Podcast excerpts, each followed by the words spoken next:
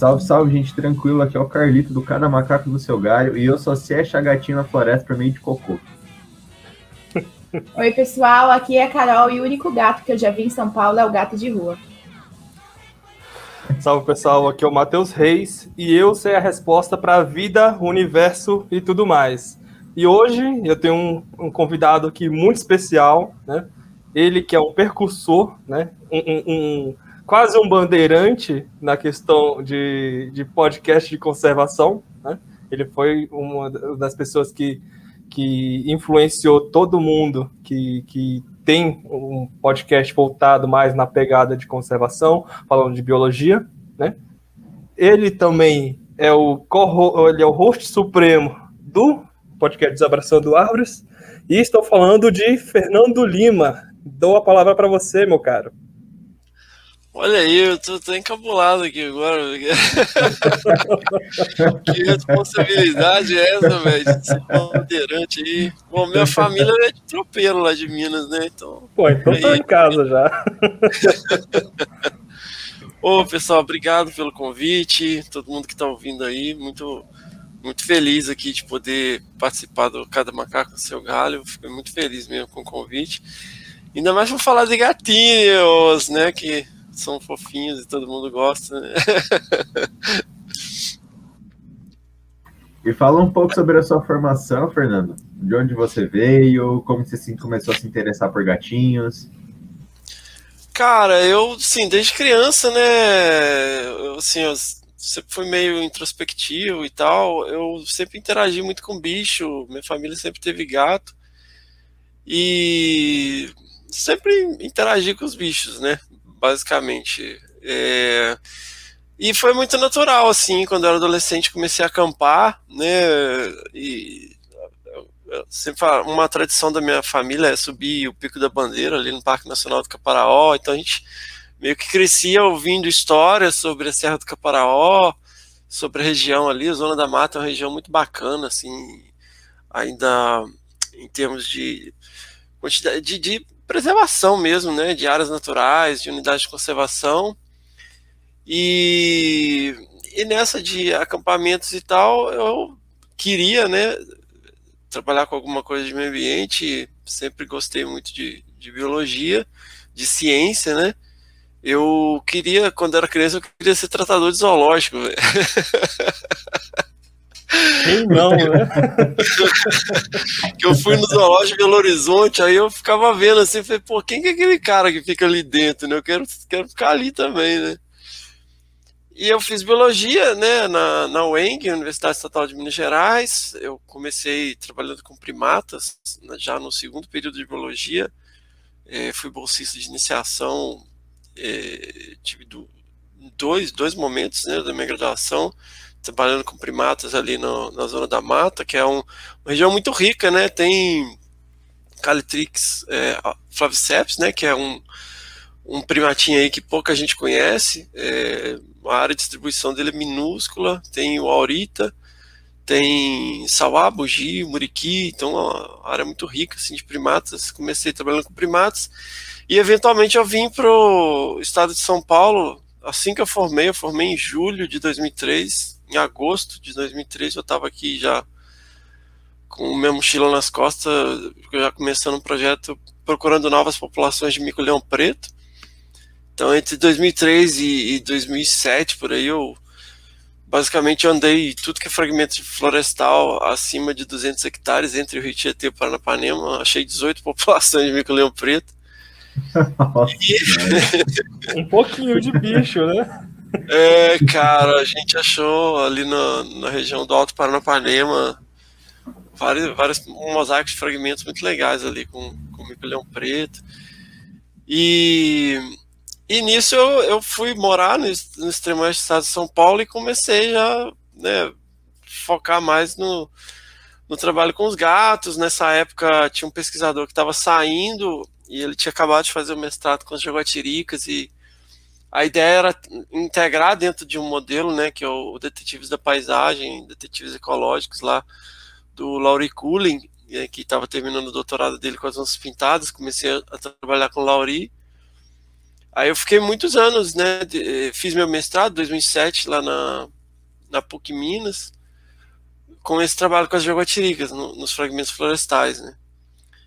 E depois disso eu continuei trabalhando no Alto Paraná, ali no Parque Estadual das Vazes do Rio Viema, Parque Nacional do Iguaçu, Parque Nacional de Ilha Grande, Pontal do Paranapanema, Estação Ecológica Mico Leão Preto, Parque Estadual do Morro do Diabo, sempre com os gatos, né? É, eu queria trabalhar com os gatos pequenos, mas era sempre, o foco era sempre onça pintada, né? Porque todo mundo, ah, quero trabalhar com onça pintada, quero trabalhar com onça Todo pintada. mundo quer. Eu não, eu falei, eu quero trabalhar com os gatos pequenos. Eu, eu- E qual que é a diferença, assim, no, no foco de preservação? Qual gato, assim, tem mais... Dos gatos pequenos, assim, qual que não tem tanta atenção, assim? Cara, e, e ninguém conhece, cara, esses bichos, né? Então, eu, igual, engraçado, eu fui outro dia dar palestra nas escolas aqui e eu botei nos slides. Então, você pegar assim, jaguatirica, gato maracajá e o gato mar do sul, todo mundo, para o público em geral, é uma espé- a mesma coisa, é gato mato, né? Então, eu acho que uma das, das principais coisas que a gente vem trazendo, assim, cara, é, falar dessa, dessa diversidade, né, de- dessas várias espécies que a gente tem e mostrar a importância delas, né, e a diferença, assim, porque não é gato é gato e onde tem um tem o outro, né, existe uma série de relações ecológicas extremamente importantes entre essas espécies e entre, né, a, outras espécies de mamíferos que determinam a ocorrência ou não desses bichos, né, é, a gente fala de competição interespecífica, de competição interespecífica, né, entre espécies diferentes, a competição por território dos indivíduos da mesma espécie. Então a gente é, tenta entender um pouco mais disso. Né? Então, assim, pra- eu sempre falo a questão. Todo mundo quer, ah, eu quero trabalhar com grandes felinos. Então, me fala aí, qu- quantos grandes felinos a gente tem? É, a gente só tem a onça pintada e a onça parda, né? Mesmo assim. duas, né? E aí, em cada bioma, você tem um, um- todo um, um, um- uma toda uma heterogeneidade de mesopredadores. Aí eu não tô falando só de felinos, né? A gente tem irara. O que, que a gente sabe de irara, cara? Aí eu falo, a gente tem, né, o, o- spin-off do Desabraçando Árvores, que é o que bicho é esse. A gente toca a vocalização de um animal e a gente traz especialistas para falar. Tipo, o especialista para falar de Irara sabe tanto quanto eu, ou seja, o, o que qualquer massozoólogo sabe sobre Irara, o, básico que está nos livros ali, o que, que come, mais ou menos, né, que é um bicho ali que usa extrato arbóreo, né, um mustelídeo e tal. Genericamente, a gente não sabe muita coisa desses bichos, né? E são espécies que têm uma distribuição maior e conseguem, porque são menores, né? Tem um porte menor, ocorrem fragmentos menores. E você pega onça pintada, tem mais gente que fala que trabalha com onça pintada na Mata Atlântica do que onça pintada. Né? A gente tem pouca onça para tanta gente que é pesquisador de onça pintada na Mata Atlântica. É verdade. Mas, Fernando, por que, que você acha que tem esse desinteresse de estudar esses mesopredadores? Eu vejo que as pessoas focam muito no, no que é mais chamativo, mas não o que traz a melhor é, resposta para uma pergunta ecológica, sabe? Qual que é, é, porque, igual você falou, uma irara, uma jaguatirica, elas têm uma função ecológica muito mais presente em fragmentos, né? Que e, atualmente nós não temos mais tantas áreas de, de, de porte grande preservadas, né? Então, acredito que esses animais, né, irara, jaguatirica, os próprios gambás, né, é, eu acho que eles fazem um papel ecológico muito mais importante do que um grande predador, sabe? Mas por que, que você acha que tem esse desinteresse em pesquisar esses animais? É, então, eu, eu não acho que assim, elas têm um, uma predominância né, nessas interações ecológicas porque o, os grandes estão ausentes, né? Assim, a, a, a importância dos, dos, grandes predadores ela, ela é extremamente relevante, né? São espécies que causam um efeito desproporcional a sua abundância, né? Então, como esses bichos estão ausentes, a gente tem esses caras, né, que, que dominam.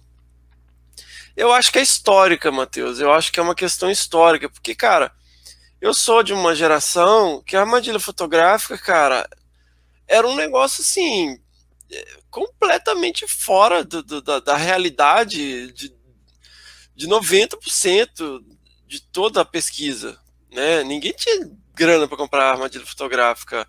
Uma, a gente tinha aí, quem Tracker tinha alguns grupos de pesquisa no Brasil que conseguia ter algumas. Então, assim, é, no doutorado Lauri, por exemplo, acho que não tinha 20 câmeras, né? E isso vinha para o Brasil, assim, na mala da galera, tipo, e a Kentrek era, sei lá, um Jeep Willys das armadilhas fotográficas, né? Então era analógico, a gente tinha que ir para campo direto, cara. A gente tinha que ir para campo cada 10, 15 dias para revisar as armadilhas, porque era rolo de filme de 36 poses, né? Então tinha que ir trocar filme e, e bateria direto. E assim, o, o, geralmente quem tinha recurso para isso acabava o pessoal que trabalhava com os bichos maiores, né? Então não tinha muita gente trabalhando com predadores. Né? Quando eu estava na graduação, o único grupo que realmente trabalhava com predadores no Brasil era o Instituto para Carnívoros. Né? Então eram basicamente os projetos do Instituto para Carnívoros. E tinha o trabalho do Laurie Cullen, é, do IP. Assim, estou falando de grandes projetos, né, de, de, maneira geral. E aí você tinha os grupos de pesquisa que trabalham com mamíferos de médio e grande porte de forma geral, mas fazia o quê? Transecções lineares, que são o quê? Você percorre trilhas, né, observando aí é, vestígios, indícios de fauna, observações diretas, e convenhamos, né, a probabilidade de você encontrar gatos é quase zero, né? Eu vejo é aqui um pelo cerrado correr transecto linear. Eu vejo aqui é. pelo cerrado a gente vê rastro de tudo, dependendo do, do, do, lugar onde você vai. Mas você não vê porra nenhuma, você não vê nem passarinho direito, sabe? É, então. E aí tinha muito plot de pegada, a gente fazia plot de pegada, levava areia, saco de areia nas costas, ou usava a própria areia do terreno com peneira para pegar vestígio indireto, não seja pegada. Então, assim, é, como isso acabava ficando restrito a uns grupos que tinham mais recursos, né? Porque trabalhar com, com onça é muito caro, cara. Né, você colocar um rádio numa onça pintada exige uma logística de captura, né? De equipe em campo, de, de, de e, e, são lugares remotos, né? Então você precisa de, de, de carro traçado, precisa de o equipamento de radiotelemetria muito caro. Então geralmente eram projetos grandes que tinham esses recursos.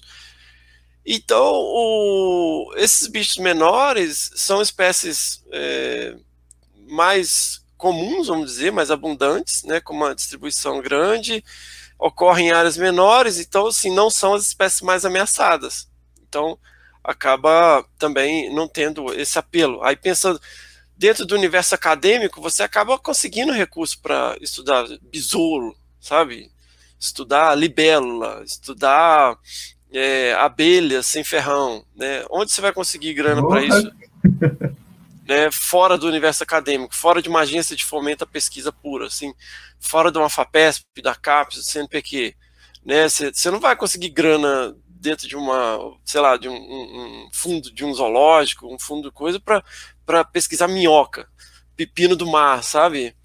Você vai conseguir grana para estudar o primata ameaçado, extinção, né, a onça, o, o coisa. Você tem um bicho que não é tão atrativo, assim, que não é grande, que não é, né, que, que chama tanta atenção, o que é mais comum, acaba não, não conseguindo tanta grana. E aí eu acho que é histórico. O pessoal acaba, né, quem trabalha com esses bichos está sempre trabalhando com eles, né? Aí você tem, óbvio, as exceções, sei lá, o Tadeu, né, um, um herói aí que está há décadas, né, na linha de frente com os gatinhos pequenos. Você tem o pessoal do Mamíferos do Cerrado, né, que foca lá nas raposinhas, né? Então, você vê que a, a, acaba tendo esse viés historicamente, porque são os grupos que tinham mais grana, focavam mais nesses bichos, e agora a gente está vendo, né, com uma maior facilidade na compra de armadilhas fotográficas, de até de radiocolares, é, grupos que fazem consultoria ou, e pesquisas mesmo em universidades e organizações não governamentais, que acabam olhando mais né, para esses animais menores. Hoje a gente tem um plano de ação nacional para os pequenos felinos, né, é, o que é uma coisa absolutamente sensacional. É, passou essa primeira rodada para os bichos mais ameaçados, bichos maiores e tal, e agora a gente está olhando para esses outros grupos também, né, que às vezes não chamam tanta atenção. E eu fico muito impressionado, porque se você parar para pensar, se você vai fazer um mestrado, se você vai fazer um doutorado, geralmente quais são os problemas? Né? Você tem um N pequeno. Né? O que é um N pequeno? Você tem poucas amostras. E quando você pega esses caras, meu, você vai em fragmentos menores, você vai encontrar Irara, você vai encontrar Coati, você vai encontrar Jaguatirica, né? Dependendo, você vai encontrar o gato do Mato do Sul. É, ou seja, você consegue mais registros, você consegue mais informação, você consegue amostrar mais áreas, né? você não tem que ir lá na, na PQP para poder conseguir é, registros de onça pintada. E, e, isso é super legal, né? Por quê? Porque essas espécies elas trazem respostas ecológicas importantes, né? E eu acho que agora o pessoal está começando a prestar mais atenção nisso, né? é, espécies que não necessariamente é, têm atenção porque não são as espécies mais ameaçadas, mas do ponto de vista ecológico, são espécies que estão aí né, é, lidando com uma paisagem extremamente antropizada, é, mosaicos de fragmentação florestal, que podem servir de indicadores para uma série de coisas, né, para a gente pensar na escala de paisagem, ao invés de só pensar em grandes unidades de conservação. O seu doutorado foi sobre isso, né, Fernando? O meu doutorado foi pensando nessa questão do, dos mesopredadores, justamente, né, é, discutindo se isso não é algo que seria subestimado, né, porque o, existe um, um, uma questão que se chama a liberação do mesopredador, né, que é o mesopredator release. Ou seja, quando você tira o, o, os grandes predadores, quem que se torna predador de topo? Né? Quem que domina ali? E quais são as consequências ecológicas disso? Né? Que, que a gente chama de cascata trófica. É, quando você retira essas espécies, que são espécies-chave, né? o que, que é uma espécie-chave? É, a, a, keystone, né? isso vem do keystone, key species, né, a Keystone é aquela. Quando você pega aquelas abóbadas né, de, de grandes catedrais, é, tem uma pedra central ali que é a pedra que ela, a, ela leva o peso de toda a estrutura. Né, ela está concentrando ali aquele peso. Se você tira essa pedra, toda essa estrutura desmorona. Então, o que a key species, né, a espécie-chave, ela tem, é, ela é fundamentada nesse princípio. Quando você tira essa espécie, né, você tem toda um, um, a dinâmica ecológica ali alterada, né? Você pega a, a extinção é, regional dos lobos, né, na região de Yellowstone. O que, que aconteceu? Né, você tem a ausência de arpias, né, a ausência de onças pintadas, a ausência de grandes predadores geralmente causa esse efeito, né? Porque o que acontece? Você tem explosão nas espécies né, de presas. Você tem uma, uma rede, um redimensionamento das espécies de predadores que acabam é, dominando. E qual que é o problema disso? Existe um conceito, a gente fala de topo, predador de topo, mas existe um conceito que se chama é, um predador apex, né, ou ápice, eu não sei se a tradução seria essa, mas a gente fala um apex predador. É isso mesmo. O apex predador, ele é é, evoluiu de uma maneira diferente. O que, que, é? Aí vamos falar do que? De urso, né? de onça pintada, de leão, uh, de lobos. O que acontece? O, esses predadores eles têm uma capacidade de autorregulação é, populacional.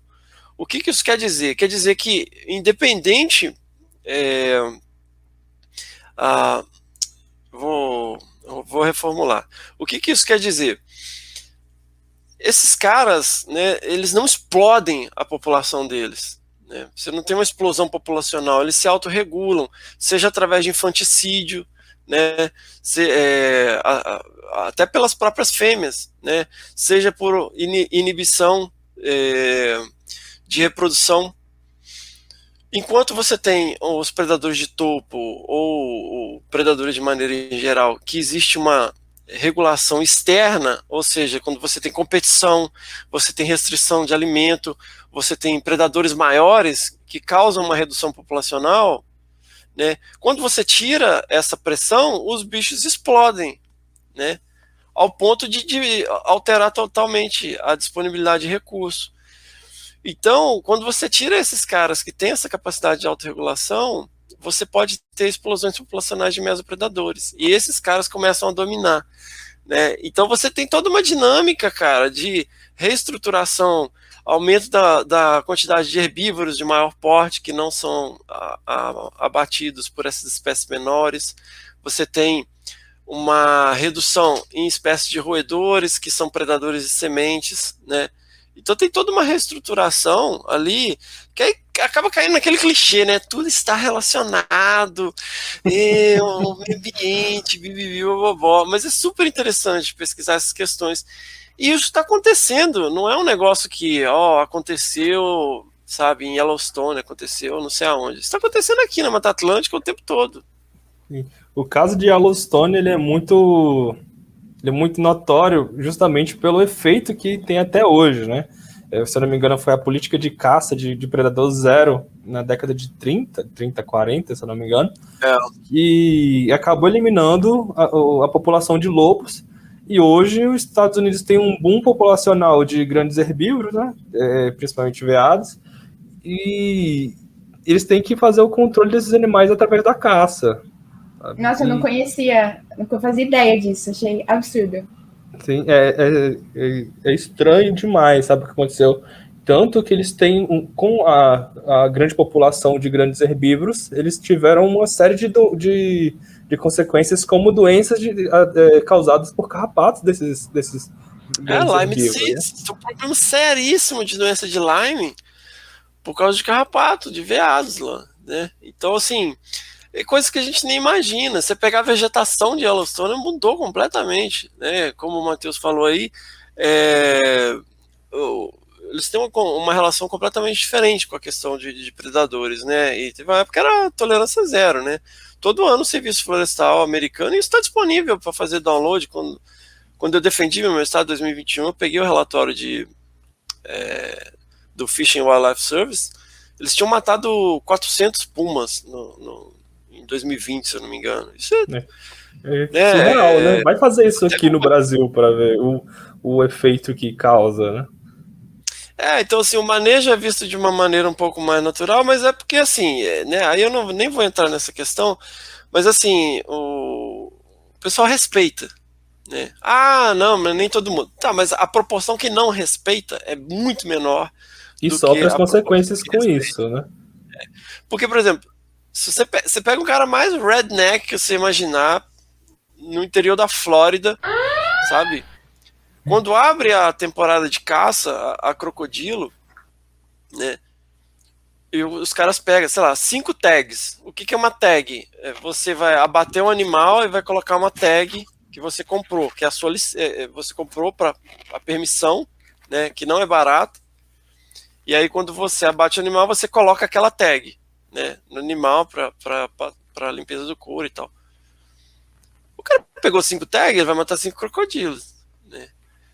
Aqui, se o cara pega, sei lá, cinco tags para matar uma capivara, ele vai matar, ao invés de matar cinco capivaras, ele vai matar 30 e vai atirar no, no, no macaco só para ver cair da árvore, entendeu? um negócio assim que é complicado, né? Então, assim, é, é, essa política de controle é vista de uma maneira bastante técnica e, e, e natural lá. E isso tem consequências enormes, né? Na, na, até na vegetação. Se você pegar a imagem de Yellowstone antes e depois, né, da, da, da reintrodução dos lobos, isso é completamente diferente. E aí, aí o que acontece? Qual que é o problema né, que eu encontrei no meu doutorado? Quando você pega esses, essas coisas bacaninhas de livro, né? Ó, oh, aquela, aquele, aquela piramidezinha. Bonita, quadradinha, né? Aquele é, negócio feito a gente vê na graduação, né? Olha só, é assim que acontece, né? Você tá lá, olha, o Hickliffs, né? Economia da natureza, olha aqui e tal. Esse mesmo. É, aí você vai lá, pô, que legal, hein? Vou fazer isso. Só que aí você pega um, um sistema que é onde você tem lobo, sabe? Urso, eh, veados. Né? E lince, e, né? No máximo. É, assim. Aí você chega aqui, cara, e vira uma ah, zona. a questão de Meso Predator Release na Mata Atlântica. Aí você tem Quati, Irara, Cachorro do Mato, Jaguatirica, Gato do Mato Sul, Gato Maracajá, Onça Parda, né? Você tem Furão, que a gente nem consegue registrar ele em armadilha fotográfica, continuando a 220 o tempo todo. você tem ideia, eu só vi furão uma vez atropelado. Velho. Eu vi um furão no zoológico só. É, então, porque o bicho, cara, a hora Muito que o ligeiro. sensor da câmera ativa, ele já tá uns 20 metros lá pra frente, sabe? e aí é uma loucura, cara, porque você tem, pô, você tem os gatos que também usam o, o extrato arbóreo, né? O, você tem Irara, que, Coati, que usa o chão, que usa árvores, você tem os canídeos que ficam no chão. Aí você tem áreas de Mata Atlântica com com influência de cerrado, entra lobo-guará, entra mais, mais os outros cachorrinhos, entra licalópex, que é um outro cachorrinho. Aí você tem uma miríade de, é, de mesopredadores, e cada um com, ocupando um nicho, e aí você não consegue, digamos que você não consegue aquelas coisas linear bonitinhas que você vê no texto da graduação, né? Então você acaba tentando você precisa de levar em consideração não só a questão do hábitat e da, do, do, dos demais do predador de topo, da presença ou ausência do predador de topo, mas na interação entre eles mesmos, né? E aí que o bicho pega, cara, porque aí haja modelagem matemática. Porra! Ô, Fernando, você acha que as informações sobre esses, esses mesopredadores, esses animais que você comentou que são que sempre tiveram um pouco interesse por parte do, do mundo acadêmico, isso vem melhorando desde que você começou a, a os seus estudos, a sua, a sua vida acadêmica, ou ainda está meio parado no tempo? Porque você comentou da Irara, né, que hoje é não se sabe nada sobre ela e continua não se sabendo. Por que, que você acha que isso acontece e isso vem melhorando ou ainda está parado, completamente parado? Não, melhorou muito, cara. Melhorou muito. Assim, quando eu comecei lá é, a, a, focar, né, era super difícil conseguir grana para um trabalho com jaguatirica, né? No, no, eu vivia assim, tipo, ah, conseguia 5 mil dólares num zoológico, é, mil dólares no outro, uma coisinha aqui, outra coisinha ali, né? E eu ia tocando o projeto, né? Hoje, é, seja através de trabalhos de consultoria, né, de, de é, aí de, de, de, empreendimentos e tal que precisam de monitoramento, seja através de financiamento, né, algumas instituições como você vê a Pantera é, é uma grande organização não governamental internacional. Eles têm hoje um fundo para gatos pequenos, né, então estão focando um pouco mais. Você tem o Small Cats Action Fund, você tem algumas outras iniciativas que estão favorecendo, e hoje, né, você vê dentro o Jim Sanderson, que é um, uma lenda, né, né tá há muitos e muitos anos aí é, trabalhando com os gatinhos pequenos, é um cara que está fazendo o, o, uma pressão internacional muito grande para se prestar mais atenção né, nos gatos menores. E eu vejo que isso também resvala aí nos predadores de é, médio e grande porte. Então, acho que melhorou muito. E outra que assim, cara, qualquer pesquisador hoje consegue comprar uma armadilha fotográfica, né? Você tem distribuidores né, de, de armadilha fotográfica no Brasil, você compra com nota fiscal, com garantia, né? Que é uma coisa que não se via aí há 15, 20 anos atrás. Né? Inclusive, é, houveram né, tentativas é, bem sucedidas em termos né, de, de você comprar uma câmera trap feita no Brasil, uma armadilha fotográfica Só explicando aqui para minha tia, a armadilha fotográfica é uma câmera com sensor de movimento, né? Ah, quando o bicho passa, ela faz um registro que é absolutamente essencial quando a gente está falando de espécies é, raras, espécies elusivas, espécies noturnas, que são de difícil visualização, cara. Eu já vi uma onça de 89 quilos, né? A gente estava numa captura, ela estava na árvore. É, quando o dado anestésico bateu nela, ela estava com as quatro patas na mesma forquilha, ela pulou da árvore. Você não ouve um animal de 89 quilos, você não ouve ela bater no chão, cara. Esse é o nível de stealth é sinistro, né, cara? É muito legal. Então, assim, cara, você passa de baixo, e eu já aconteceu comigo, né? Eu fiquei. Uh, a gente estava revisando equipamento, é, on, tinha uma onça pintada na árvore. Né, Essa história é muito boa. E a gente não viu e tal, e ficou ali trabalhando o tempo todo e tal. Quando a gente resolveu ir embora, que, aí ela pulou que a gente viu, mas ela estava ali o tempo todo, né? Então você não vê esses caras, mesmo que ele esteja ali perto. A, a, a camuflagem e, e, assim, essa ausência de barulho, né? Você não percebe esses animais, é super difícil. Né? Então, esse equipamento é um equipamento essencial para a gente estudar esses caras, né?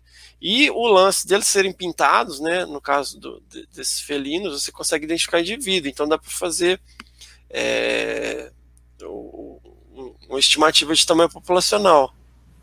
Vocês dão nomes para os gatinhos que vocês acham? Então, o pessoal dá nome, o pessoal dá nome para as baleias. Eu dou, eu dou. A gente sempre deu, né? Sempre deu. Que é, assim, pô, você vai lá olhar na planilha e fala PO, ou sei lá, é, LP, Leopardo Pardales 05 né? É muito mais fácil você falar. Muito sem graça, né? Falar L5. Fala, pô, chama é. de Zezinho. Pingo, pingo. Aqui, ó, pingo. atrás de mim. Aqui, ó. A gente tá no podcast, mas vocês não. Galera, vocês desculpem que a gente tá falando de vídeo, né? Mas atrás de mim, no meu escritório, tem aqui um quadro com umas fotos. É uma jaguatirica que chama Pingo, que eu batizei ela de Pingo, porque ela tem uma manchinha que parece uma gota, fica parecendo um pingo. E eu tenho registro dela jovem em 2000 e... Tem até que olhar, que tá anotado ali. Em 2005 eu tenho um registro dela jovem. E depois eu tenho um registro dela em 2008 com filhote. Né? A mesma jaguatirica. Muito legal, assim, até manter essas fotos assim. Mas, tipo, se fosse LP 07, eu não sei se eu lembraria dela com tanto carinho. Ô, Fernando, você comentou muito sobre a quantidade de predadores que tem no Brasil, né? E conforme você foi falando, eu lembrei do livro do David Quammen, do Monstros de Deus. Oh, Provavelmente você deve conhecer. O Monstro de Deus ele tem a melhor frase de, de, de filme, que, de, de um possível filme de terror, eu acho que é uma coisa é você morrer, outra coisa é você ser devorado. Você ser devorado. Cara, eu acho que qualquer, qualquer é, filme de terror que explorasse essa temática ia sair muito na frente, muito disparado. Sabe? Ah, mas o que mais tem é filme que, de predador, né? Eu tava vendo, eu fui no cinema esses dias, vai sair um filme sobre um leão do mal, que o pessoal tá no safari e o leão começa a atacar. O conceito é esse, o leão do mal. E aí eu fico muito incomodada, porque, tipo, o leão quer se vingar. Do quê? Não sei, mas E a gente também tem o, o, a sombra, a, a sombra escuridão, que fala dos leões de Tissavo, né? Que, porra, é um filme interessante para você ver como se fosse é, um documentário de como não é, como uma espécie não age. É interessante. Não, não, não, não, não, não. não, Aquele Ó. filme é. Não, vamos conversar aqui agora, você não ouvir. Absolutamente. Sabe a única coisa que tem errado naquele filme? que botaram o, o, Michael Douglas. O personagem do Michael Douglas, ele não tem, ele não tá na história, né? Ele é um personagem que entrou pra é, ele, ele é o, o personagem o galã, que explica, o, o, ele explica, herói. Né? O herói é o Valkyrie, pô. Ele Sim. explica a, a, trama, porque ele não existe na, na história original. O cara, eu eu, eu, fica, eu tava ouvindo há pouco tempo atrás até o audiobook, eu já tinha lido o livro e tinha, eu tava correndo, né, ouvindo o audiobook. E aí a descrição daquela cena do. E aí, pessoal, por favor, assistam o filme, tá? Vai ter spoiler, spoiler alert. Qual que é o filme que eu não ouvi o nome? The Shadow and the Ghost. A Sombra e a Escuridão. Bom, Ele... nem não conta mais como spoiler. É, é, já passou da regra, né? Aquela cena que eles fazem a armadilha para pegar eles dentro de um vagão de trem e tal, é exatamente como tá no livro. O livro é o, é o roteiro da cena, cara. Exatamente. E eu tava lá, cara, tinha uma hora, e ele vai descrevendo a cena, assim, eu tava correndo aí. Eu comecei a correr um pouco mais devagar, comecei a olhar para trás, assim, velho. Eu falei, caralho, é muito, muito intenso, assim. O livro vale muito a pena, cara. E assim, uma coisa que uh, eles falham em, no filme, mas é lógico porque o filme é uma mídia que tem uma proposta específica e tal. O que, que acontece? Você tem uma um, um, um, uma série de processos ecológicos acontecendo ali no fundo que levou a, é, a essa questão né, desses main eaters, né, que a gente chama, dos comedores de gente que geralmente estão associados a, a, distúrbios, né? É um animal que estourou um dente, é um animal que está cego de um olho, né? E o que acontece? Nesse período em que os ingleses estavam construindo essa, essa, essa, essa linha de trem, essa ferrovia, né? Eles trouxeram mão de obra da Índia, né? É e foi justamente um ano em que teve, eu não vou lembrar aqui qual que foi a doença que teve, que dizimou várias populações assim de, de, de presas, né, de ungulados. É, então teve um declínio muito grande na, na disponibilidade de presas. Né, é, esses eram leões jovens, né, eles realmente não se comportam assim, não é natural aquele tipo de comportamento, assim, é completamente atípico para a espécie. Né, e aí você teve é, um surto de cólera né, no, no canteiro de obras. E aí, né, o, o, muitas vezes uh, eles nem eram enterrados, né, dentro do, do, do costume hindu. É, tinha, se eu não me engano, aí, vocês me desculpem se eu estou falando bobagem, mas se eu não me engano, eles eram cremados. E muitas vezes essa cremação não era muito Completa. adequada. Hum? É. Não era completo. E esses caras começaram a. Primeiro eles começaram como scavengers, né? Eles começaram a comer cadáveres. E depois eles descobriram que era super fácil matar gente. Foi basicamente isso, entendeu? É surreal, é, né? É. E, e, assim, assim como aconteceu em diversos outros lugares, né? Só que eles ficaram muito famosos, né? Esse caso, porque eles mataram muita gente. E o livro, cara, vale muito a pena. Vale muito a pena. O livro é o Ghosts of Tsavo, né? O Fantasma de Tsavo. E tem também no Monstros de Deus, eu acho, um capítulo sobre ele, se eu não me engano. Tô lembrando. Em tá. O Monstros de Deus ele aborda bastante essa coisa do estigma sobre predadores, né? Sobre como é, a gente lida é. com eles, que a gente tem tanto medo deles, só que hoje em dia a gente está colocando os, os, grandes predadores em declínio, né? Cara, o, não, cara, é a, é a, miniaturização, né? A gente tem os bichos do Pleistoceno, né? Você vê, há, há uma tendência em de, a, a grande tendência é você ter animais é, generalistas, né, mais onívoros, animais que comem insetos, animais que comem é, frutos, é, com ciclo de vida mais rápido e menores. Né.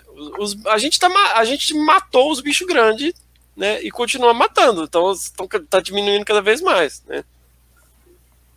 Uma coisa que eu estava reparando, né, é que algum desses grandes predadores, eles têm uma, eles causam uma visão mais, como é que eu posso falar isso, né, mais apelativa, mas digo do sentido de que gera empatia, sabe? As pessoas têm empatia por uma onça pintada, né? mas não tem empatia por uma sucuri gigante, sabe? Uma sucuri grande. Sabe? Então, é, eu acho meio diferente. Não sei o que causa essa empatia ou não, né? Tanto que você vai pegar o, o, os registros de, de sucuri que veio a, a, a matar uma pessoa, né? É, é, quase nulo, sabe? Mas você tem um, um, dos casos mais, mais famosos que a gente tem de, de onça pintada, por exemplo, é o caso de Cáceres, que, que é quase como se fosse e, e, as nossas onças de Tissavo, sabe? Que, cara, aquele registro do, do, do, aquele relato do Rogério durante o episódio 9, se eu não me engano, do Desabraçando, foi sinistro, cara. Eu não. Eu tava é. escutando novamente esses dias. E, cara, é, foi um comportamento totalmente atípico do bicho, né, mas mesmo assim, é, as pessoas ainda conseguem gerar, ter uma empatia muito grande por esses animais. Eu queria saber. é, é tão menos... grande esse, esse apelo que a gente tá, ia falar dos pequenos felinos e a gente já tá falando de um leão. Eu falei aqui pro pessoal, falei assim: ah, o grupo hoje. o podcast hoje vamos falar sobre predadores no geral. Não, eu falei, não, eu vou perguntar sobre o Felinos da Cantareira. Eu falei, porra, a gente tá falando de onça agora, deixa eu esperar um pouquinho. já já a gente de... chega no Felinos da Cantareira. E é muito Fernando, doido, eu cara. tenho uma dúvida. É, você comentou da diversidade de predadores, né? Eu não sei se tem uma resposta exata para isso, é porque eu, estou entrando agora nessa parte de felinos, tudo mais, que eu estou fazendo estágio numa estação ecológica, e a gente está começando a fazer o monitoramento, né? Tanto que eu estou aprendendo agora a encontrar a pegada, a distinguir ali que cocô é de quem, e aí, eu queria saber se tem alguma explicação do porquê na América do Sul tem uma quantidade tão grande assim de predadores, é, mesopredadores, né, como você falou, em outros lugares, como por exemplo a América do Norte, não tem essa diversidade assim tão grande. Cara, pela mesma razão que os únicos primatas que tem na América do Norte são seres humanos, né? Tipo. uma heterogeneidade muito grande de nichos, né? Que podem ser ocupados. Então, é até legal aquele livro do Jared Diamond, né? O Armas, Gêmeas e Aço. Então, crianças, muito se vocês bom. não né?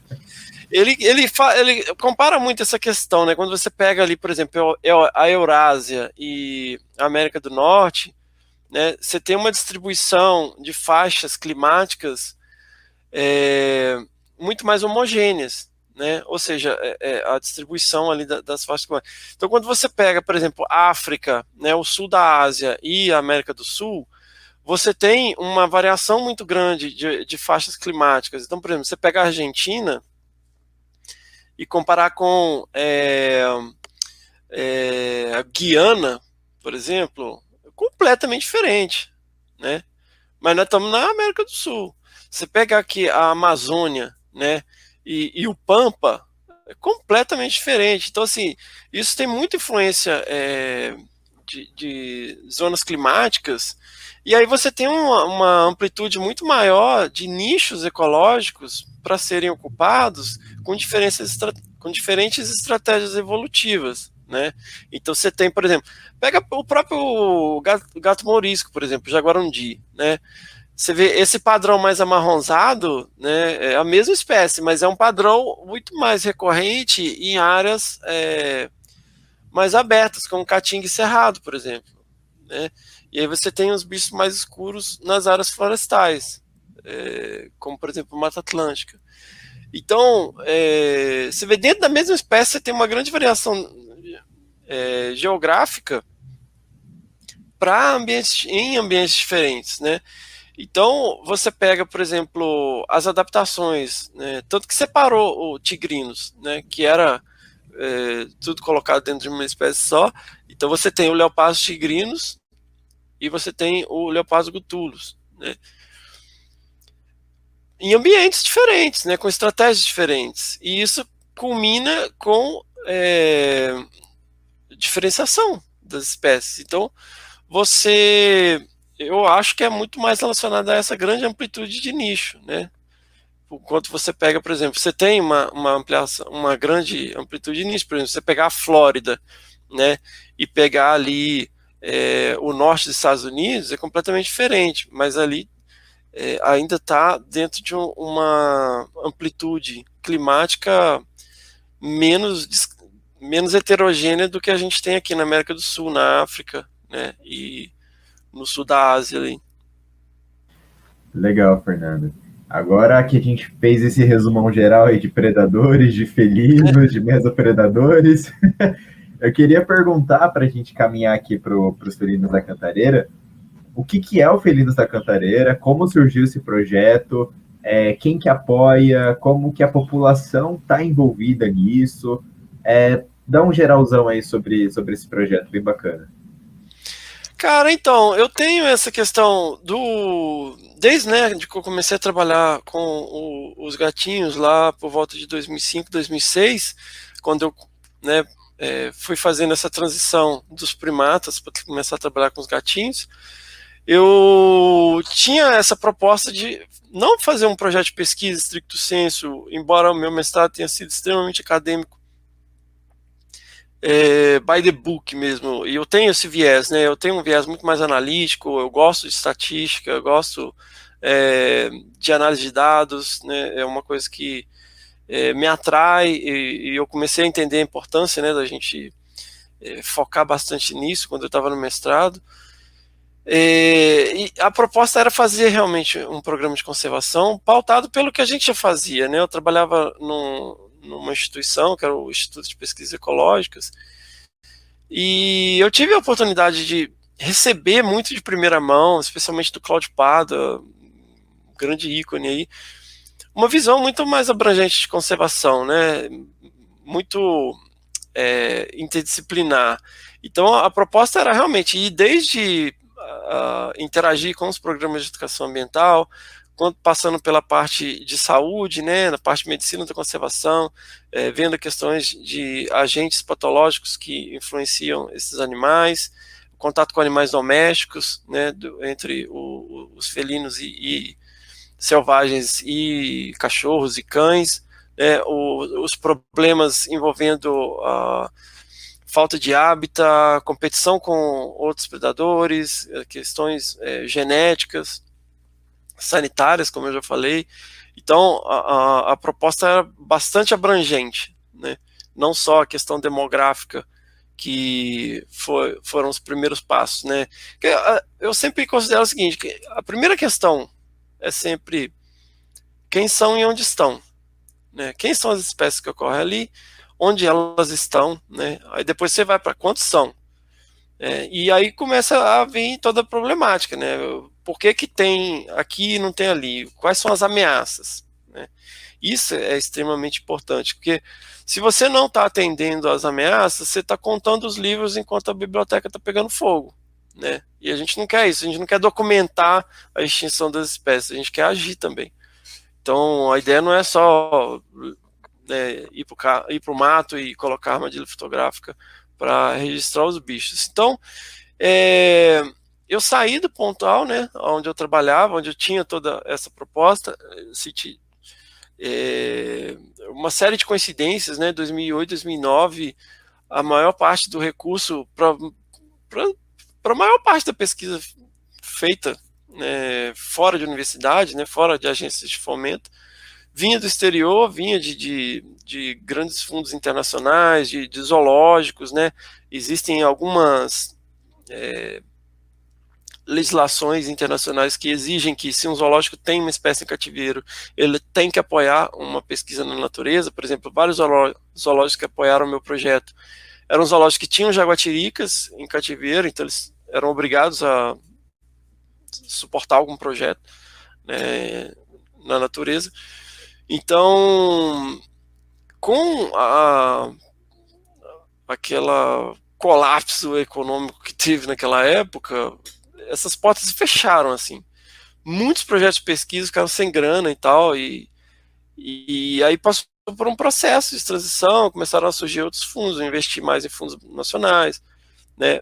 E, e eu senti muito nessa época, porque aquele negócio, bicho que tem pouca não está em grandes categorias de ameaça, né, criticamente ameaçado, ameaçado, é, são, não são prioridades. Então, por exemplo, um fundo internacional que é o Mohammed bin Zayed, né, que é um fundo super legal para espécies, né, dinheiro para espécies também nessa época começou a ficar muito complicado, o pessoal começou a focar mais em é, projetos de base comunitária, né, E nessa época o Mohammed bin Zayed foi assim, ó, agora a gente vai fazer um fundo só para espécie, né?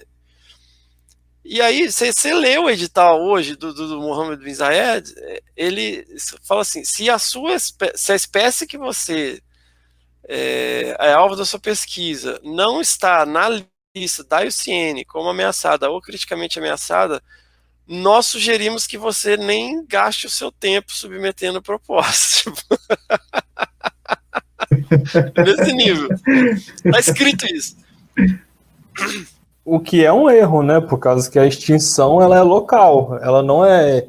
é, é ela pode é, ocorrer de uma maneira mais global, né? Mas é, a, a extinção é de populações.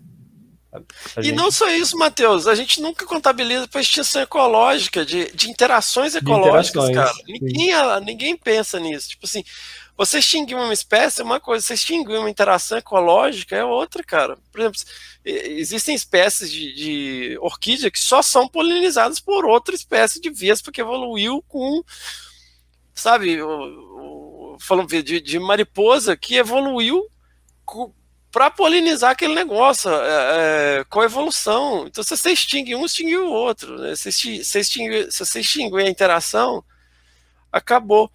Então, assim, eu acabei vindo embora, né? Saí de lá. E nessa, justamente nessa época, em 2011, eu aprovei um projeto muito grande com o FUNBI, o Fundo Brasileiro para a Biodiversidade, porque depois do mestrado eu vi isso, sabe? A gente estava coletando dado, coletando dado, coletando dado, coletando dado, e aí chegou no momento de ver o que a gente vai fazer com esses dados, né? A gente precisa usar isso para alguma coisa, não só para fazer relatório e, e, e, conseguir mais dinheiro para pôr rádio e tal, não sei o quê. Aí eu resolvi tirar o time de campo. O Lauri tinha acabado o doutorado dele. O projeto lá no Parque Estadual das Vozes do Riviema também já tinha fechado um ciclo. O meu grande, meu grande amigo, meu irmão Denis Sana, é, tinha fechado lá o projeto, e eu fiz uma proposta para resgatar as informações, né? Porque o Alto Paraná é muito icônico, porque você tem o primeiro trabalho com essa pintada lá que o Peter começou com o George Schaller no Pantanal, e depois o Peter, Peter Crouch, que eu tô falando. Ele foi trabalhar no Parque Nacional do Iguaçu. Então, o, o Alto Paraná, né, ele, ele é muito emblemático nesse sentido, que a maioria das pessoas que tra hoje trabalham com com carnívoros no Brasil, que são aí veteranos, é, trabalharam com Peter em algum momento, né? E, aí você tem Paraná, um enchimento. O Alto Paraná ele tem uma ele tem uma paisagem local muito diferente, que é quase como se fosse uma mistura de, de Mata Atlântica e Pantanal, né? Então é um ele acaba, né? acaba abordando uma, uma, uma biomassa muito interessante e é. comportando esses, esses grandes predadores. É. E aí teve o enchimento da barragem de Porto Primavera, e aí começaram os trabalhos na época do enchimento, né, que o Denis foi para lá, trabalhar com o Ronaldo Morato, com a Rosa Morato e com o Peter Crouch, e depois começou o trabalho no Parque Estadual da, do Iviema, e aí o IP começou o trabalho no Pontal do Paranapanema, então, assim, essa região é muito emblemática no estudo com predadores. E aí eu fiz uma proposta né, para o Fundo Brasileiro para a Biodiversidade, que tinha aberto um edital para o TFCA, né, com recurso do TFCA, que é o Tropical Forest Conservation Act, e a proposta era basicamente resgatar essas informações, pegar desde os primeiros estudos do Peter e integrar essas informações né, do passado, fazer um banco de dados legal e tal, e usar essas informações. E, e os próprios trabalhos do, do, do Denis, né, o trabalho do Lauri, o trabalho do pessoal lá em Ilha Grande.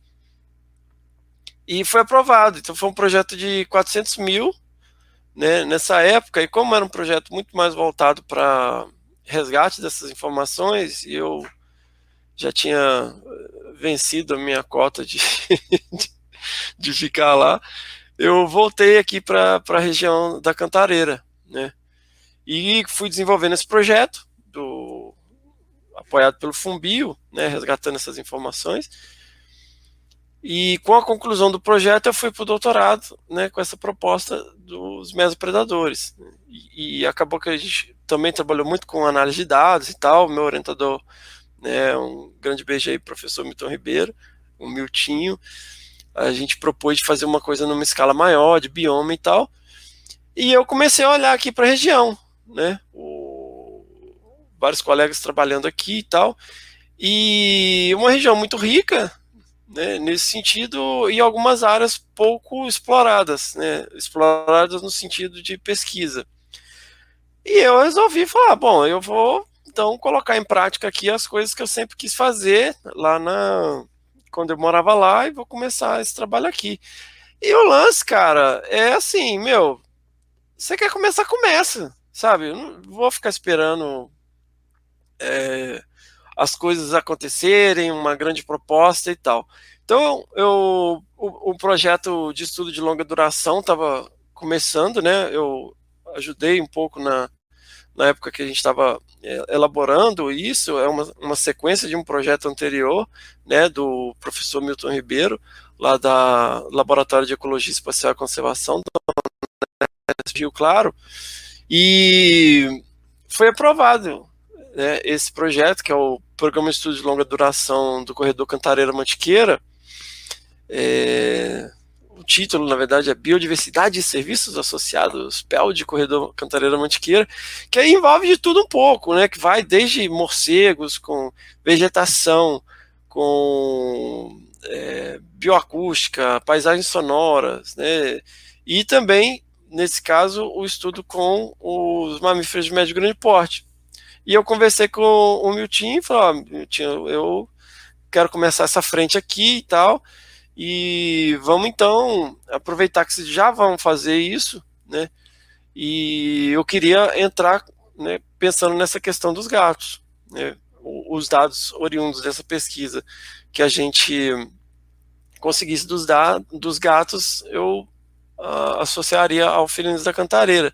Então, assim, o projeto, na verdade, não tem muito recurso, né? E e através do PELD, ele viabilizou esse primeiro momento, que é justamente o que eu estava é, falando antes, né? Quem são e onde estão. Né?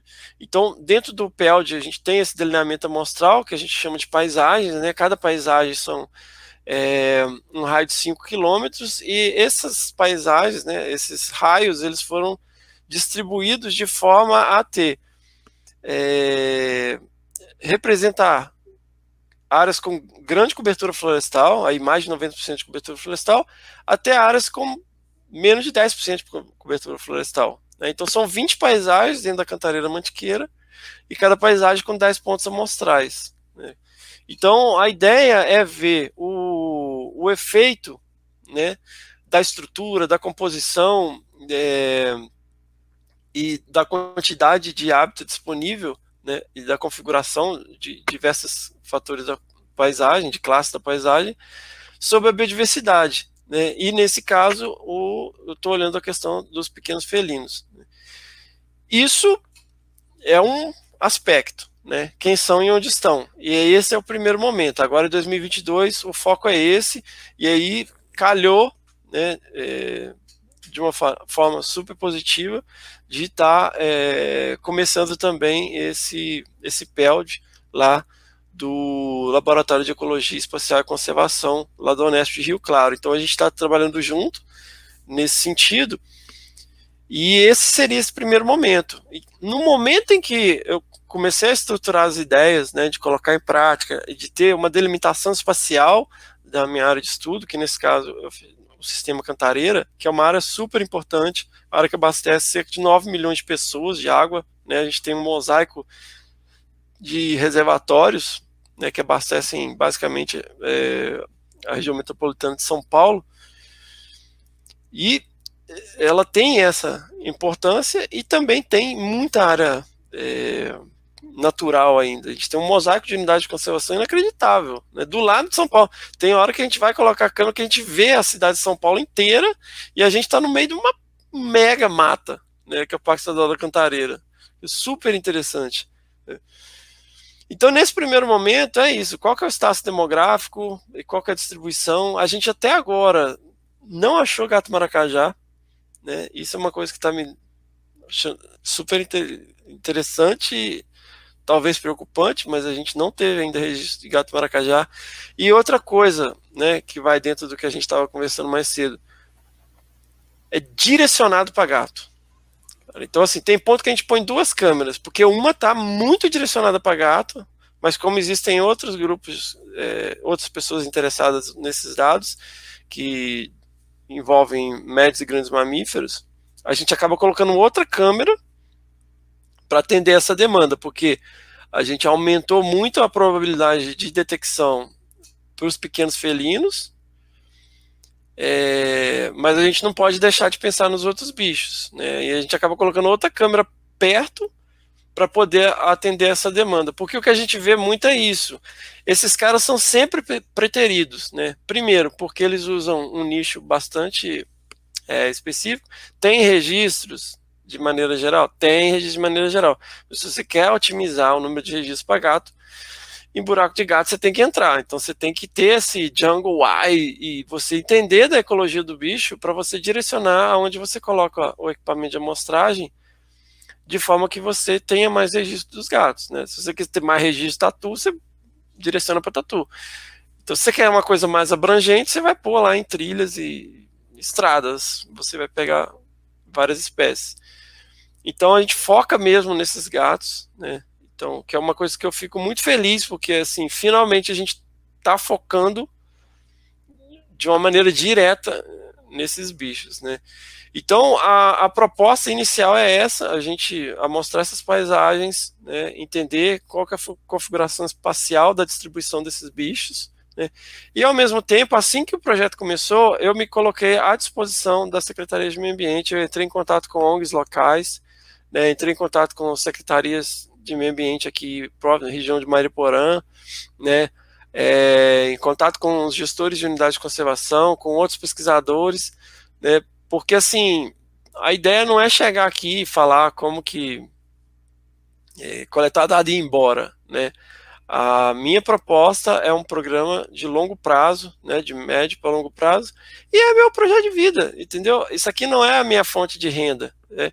Eu faço outras coisas para né, eu, eu, vivo de outras coisas, vamos dizer, vamos colocar dessa maneira, de onde eu é, tenho a, minha, a minha fonte de renda pessoal, né? Então esse é um projeto de vida, é um projeto que eu vou fazer independente de, sabe, se tiver mais recursos a gente faz mais coisas, se tiver menos recursos a gente faz menos coisas. Agora, a questão é, o Filhos da Contareira é um projeto que vai ficar aqui enquanto eu estiver vivo.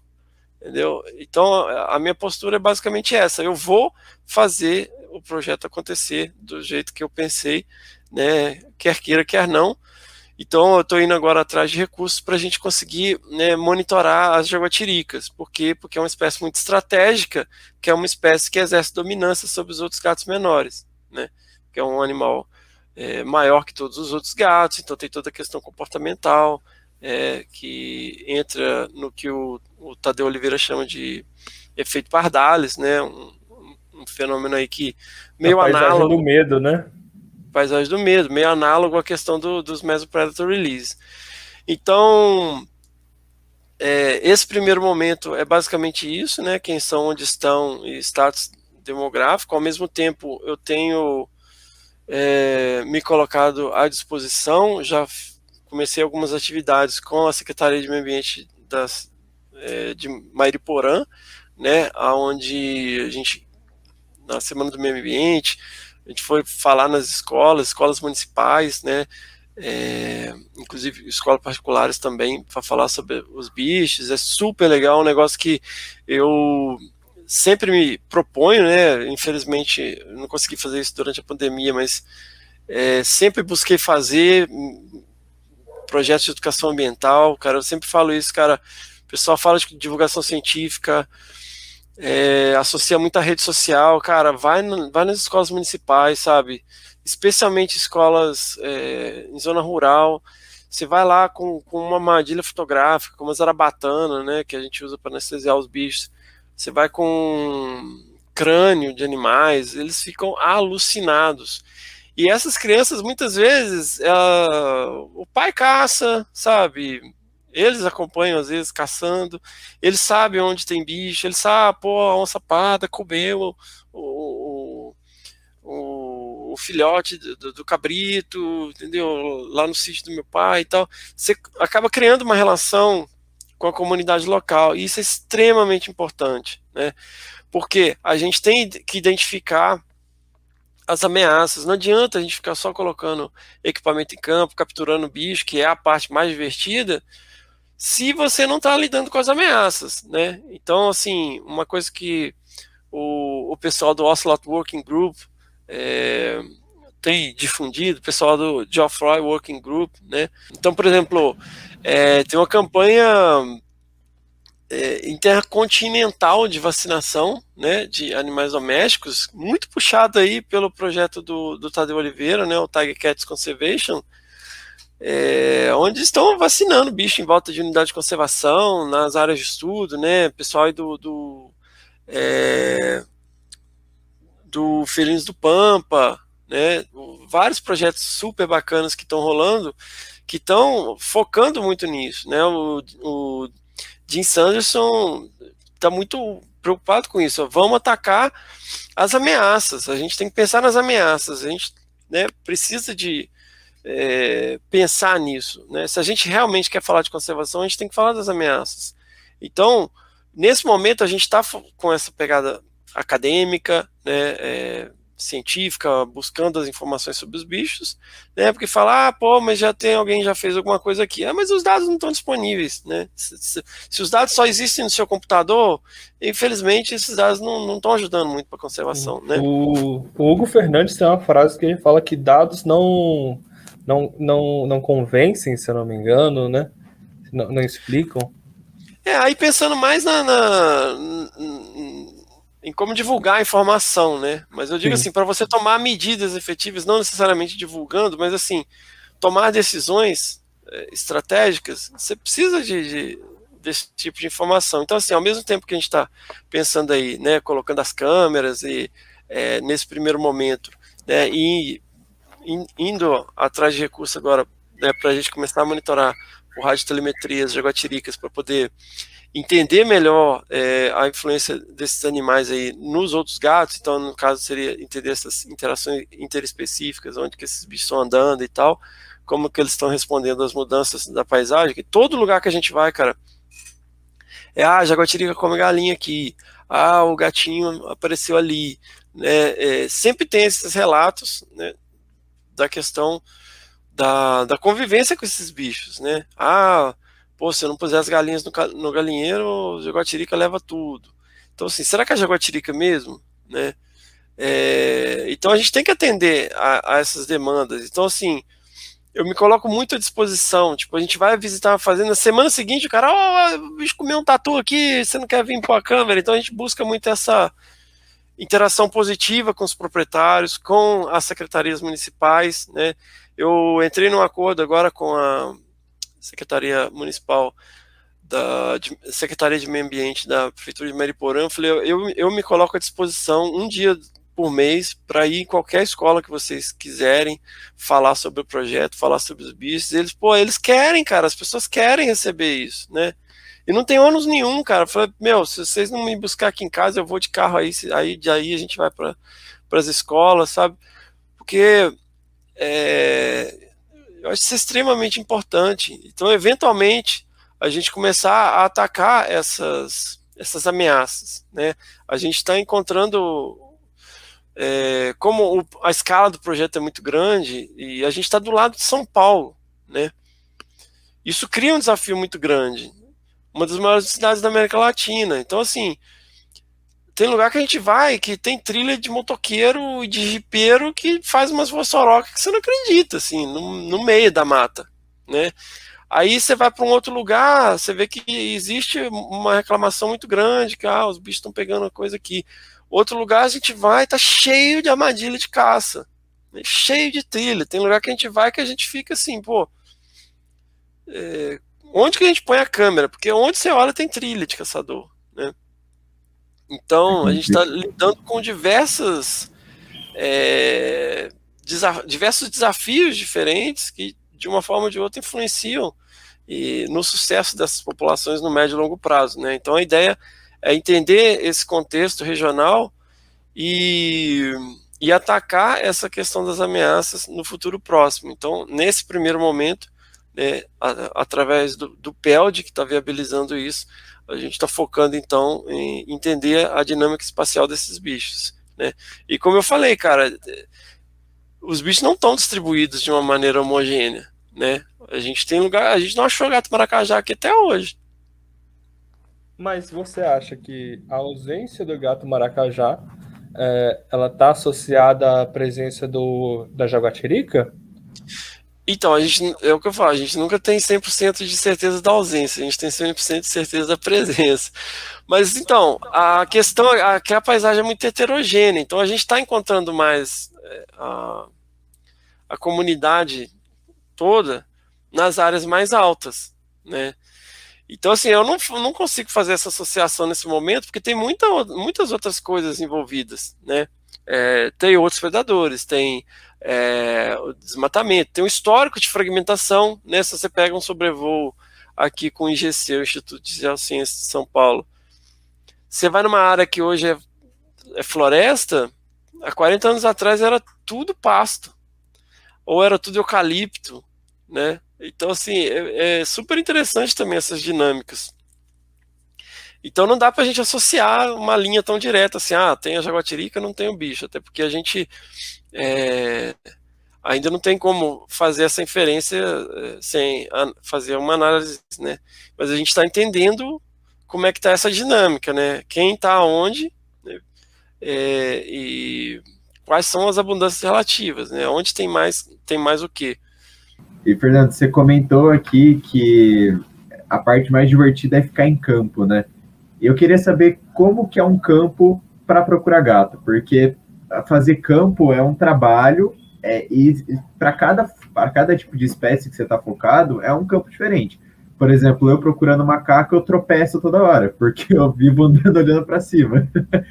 e eu queria saber como que é um campo para procurar felino. Então, cara, é, é, interessante isso, né? Porque outro dia eu tava vendo um vídeo. É... Cara, é uns vídeos malucos assim, um. Sei lá, um Navy SEAL analisa filmes de Navy SEAL, sabe? Tipo. Aí eu tava vendo um vídeo, o cara lá, um, um US Marine especialista em guerra na selva analisa filmes de guerra de selva. Aí, sei lá, o cara vai, Platoon, filmes de guerra do Vietnã e tal. E aí o cara tava falando assim que tem uma cena de um filme que eles estão meio que rastreando alguém e tal. Aí os caras veem a pegada na lama e tal, não sei o que, ah, eles foram por aqui. E aí o cara fala, é. Ele fala, é, quando a gente. As pessoas pensam em rastrear, eles sempre pensam em pegadas e tal. E ele falou, ó, pegadas são as últimas coisas que a gente olha. Porque, primeiro porque não é todo ambiente que deixa pegada, né? E uma pessoa andando na mata, ela esbarra em tudo. Entendeu? Esbarra em folha, em galho, não sei o quê. Então você acaba procurando vestígios ao redor de você né, folha quebrada, galho quebrado, é, coisa pisada, mas não necessariamente pegadas.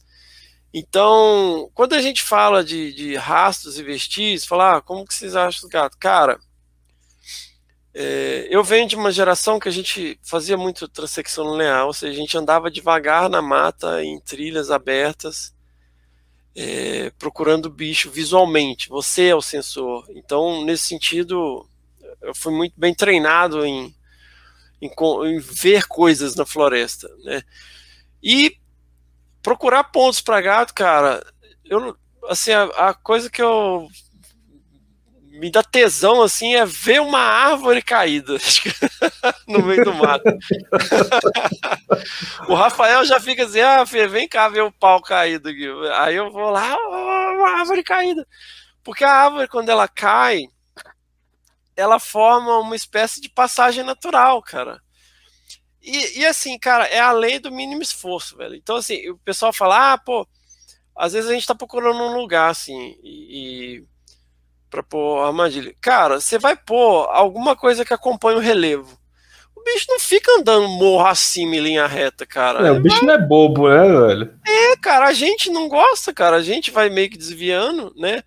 Então, assim, você sempre. Cara, se você tem um negócio caído, os bichos passam nele. entendeu? E aí você aprende também a achar arranhado em árvore, cara. Assim, pô, eu eu tô andando na trilha fazendo ah, coati, irara, coati, gambá, sabe? Que você vai vendo, você começa a ver os arranhados nas árvores. Aí você vê um arranha, você vê um toco meio podre. Aí você olha ele, ele todo assim. Tem um pedacinho do toco que está mais próximo da Terra que foge de todo o padrão do resto. Aí você vai olhar, aí você percebe, é um lugar onde gato afia a unha. Entendeu? Aí você começa a criar imagem de busca, né, um padrão de busca de pad... e você começa a perceber, ah, a gente encontra lugares aonde você tem é, arranhados, você tem lugares de afiação de unha, árvores caídas, você tem uma árvore que passa em cima de um, de um, de um riachinho, pô, você acha o quê? Que o bicho vai pular dois metros ou ele vai passar por cima do tronco? Entendeu? A gente usa de pinguela. Então, assim. Eu ia dar o um exemplo da pinguela. É, outro dia foi engraçado demais, cara. Foi, e assim, pô, é, a gente contando fica parecendo até marra, mas o, eu fui para campo por uma outra razão, assim, a gente foi visitar uma área potencial para desenvolver pesquisa no interior de Minas. E aí a gente, eu fui com um, um, um colega que é o, o, Eric Gorgens, né?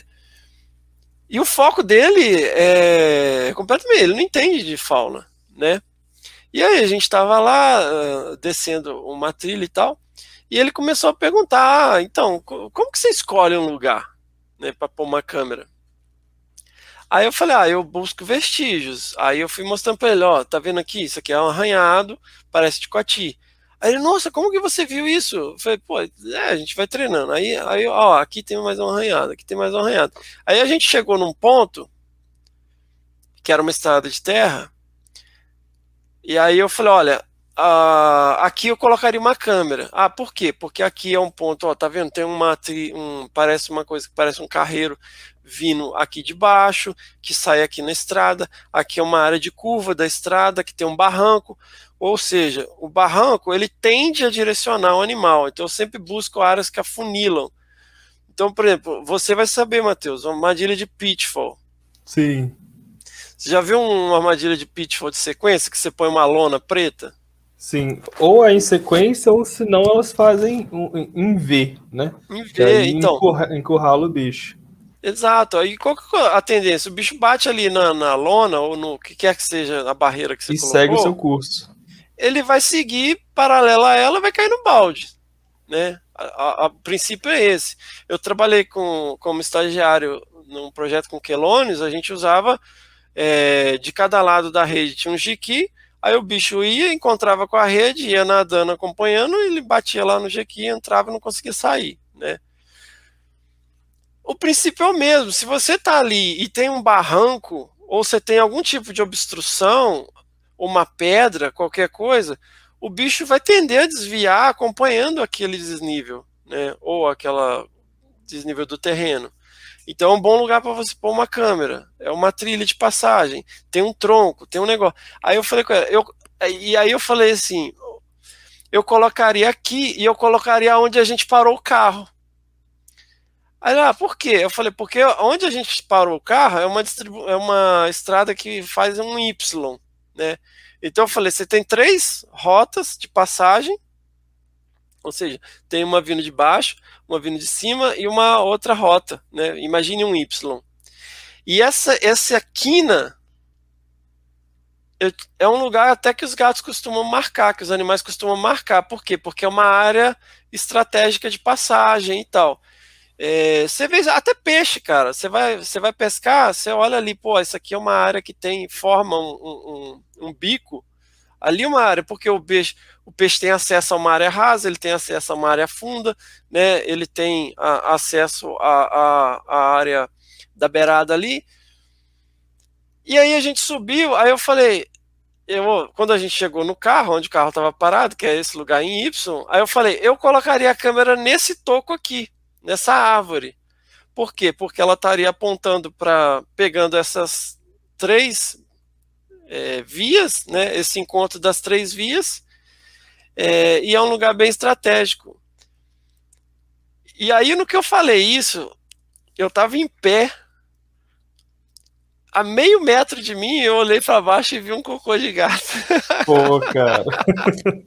mas foi assim, cara, parece zoeira quando eu falo, mas, cara, foi desse jeito. Aí eu, aí, assim, foi completamente sem pretensão, assim. Eu não tinha visto antes. Eu vi a hora que eu fui e falei, ah, eu colocaria aqui e tal, não sei o quê. Aí eu olhei para baixo e eu vi um, um de gato. E você começa a ter essa, essa leitura. Inclusive, eu recomendo muito quem tiver Instagram aí, que estiver ouvindo a gente, sigam lá o perfil do Fábio Mazin. Né, o Fábio Mazin, grande brother aí, um cara muito bacana nesse sentido, assim, né? Dessa cultura de, de buscar entender os bichos, né? E tal. E quem tem interesse de trabalhar com, com os gatinhos, e fica observando o gato doméstico, cara o gato doméstico ele está muito próximo do ancestral selvagem, né? Se você pegar um cachorro, você tem um chihuahua e um doberman, né? É um, é um animal que está aí acompanhando a gente há muito mais tempo do que o gato, né? O gato você não tem uma grande variação de, de, de tamanho, né? Então Sim, ele está ele tá muito próximo do ancestral selvagem. Se eu não me engano, o período de domesticação do gato doméstico é de 9 mil anos, a datação mais antiga e do cachorro é de 34. Então, então ele acaba trazendo características mais primitivas do, do, do ancestral, né? Sim, Mas... o comportamento dele também, ele caça, né? O comportamento de caça, comportamento de espreita, né? As interações entre indivíduos é muito parecido com o, o ancestral selvagem. Mas eu não estou falando desses gatos gordos, não estou falando de um gato mais. mais atlético. É, um gato mais ativo, um gato, né? Você começa a observar, aí você começa, pô, o animal que fica mais em cima, né? Você vê o, o gato que ele tende a ficar em eh, subir, ficar em pontos mais altos, ele sobe, fica em cima da geladeira, ele sobe, fica em cima da escada. Geralmente é um sinal de dominância, ficar mais no alto, entendeu? Tem várias coisas que você começa a observar, sabe? Como que ele arranha as coisas, o que que ele arranha, né? E quando você acha um lugar que você tem fezes, olha em volta, o que, que, que tipo de árvore que tem ali, sabe? Tem trilha, tem passagem, tem pedra, né? Qual que é o cheiro daquele lugar? Né? Você começa então a criar um, uma visão, uma percepção do que que do que que direciona, né? Isso. Então, é, quando a gente sai, cara, se eu te mostrar um track log, outro dia até mandei lá no, no, no grupo de WhatsApp, eu mandei um track log, eu e o Rafael procurando um lugar para pôr câmera. Cara, a gente fica às vezes uma hora andando para cima, para baixo. Ah, vamos ver mais ali para cima. Ah, aí vai, ah, aqui tá ruim. Vamos ver aqui na, na, na, curva da montanha. Vamos, vamos lá em cima. Não, pô, vamos ver na grota. Pô, ali parece que tem uma, uma passagem de água. Até você achar um ponto que onde você tem algum tipo de indício ou algumas características que você entende que são interessantes para você ter detecção. Então, é, é, é um trabalho meio de detetive, assim, que nem sempre dá certo. Mas então, por exemplo, agora a gente foi num. Ontem, até a gente armou a câmera de bate-chuva. A gente foi numa área que a gente achou que é um lugar onde o cara retira água, né? É, onde tem a bomba d'água, em cima tem uma tampa, e nessa tampa é uma latrina de gato. É, gente, aí a tacou mas... câmera lá. Mas em ambiente antropofizado mesmo? Não, é dentro da mata, é uma, ah. uma chácara dentro da mata. Aí dentro da mata tem um poço aonde ele retira água para casa dele. Né? Então, nesse poço tem uma tampa e nessa área ali é uma latrina. E é uma latrina de é, gutulos, né, do gado Mar do Sul e de Jaguarundi. Os dois marcam território ali. Aí você fica, caramba, cara. E, e aí você começa a criar esse olho, sabe? Tipo, ah, igual ontem, a gente tava lá colocando a medida fotográfica. Aí é, eu vi ah, o cocôzinho do gato depois que eu tava amarrando a câmera.